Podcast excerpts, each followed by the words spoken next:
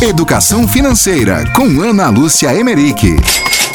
As dicas de hoje são para mulheres empreendedoras. Então me perguntam se existem diferenças entre o perfil do homem e o perfil da mulher aí no empreendedorismo, né? E uma coisa interessante é que assim nos últimos dois anos as mulheres abriram muito mais empresas do que os homens. Ainda assim, no total, existe a maior quantidade de homens que estão à frente da empresa, em torno de 61%.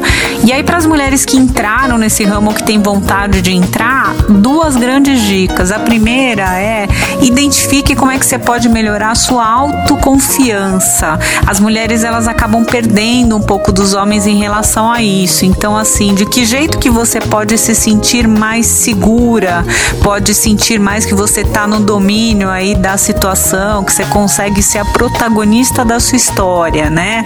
É, será que vale a pena de repente você investir em algum assunto, em algum tema que você conhece e aí a sua empresa seja de uma área sua que você tem esse domínio maior. E a segunda dica é para trabalhar a rede de contatos de uma forma positiva, então networking positivo. Porque o que, que acontece? As mulheres muitas vezes elas têm uma quantidade muito bacana de contatos, né? Uma das grandes habilidades, só que nem sempre utilizam isso de uma forma positiva para alavancar o negócio.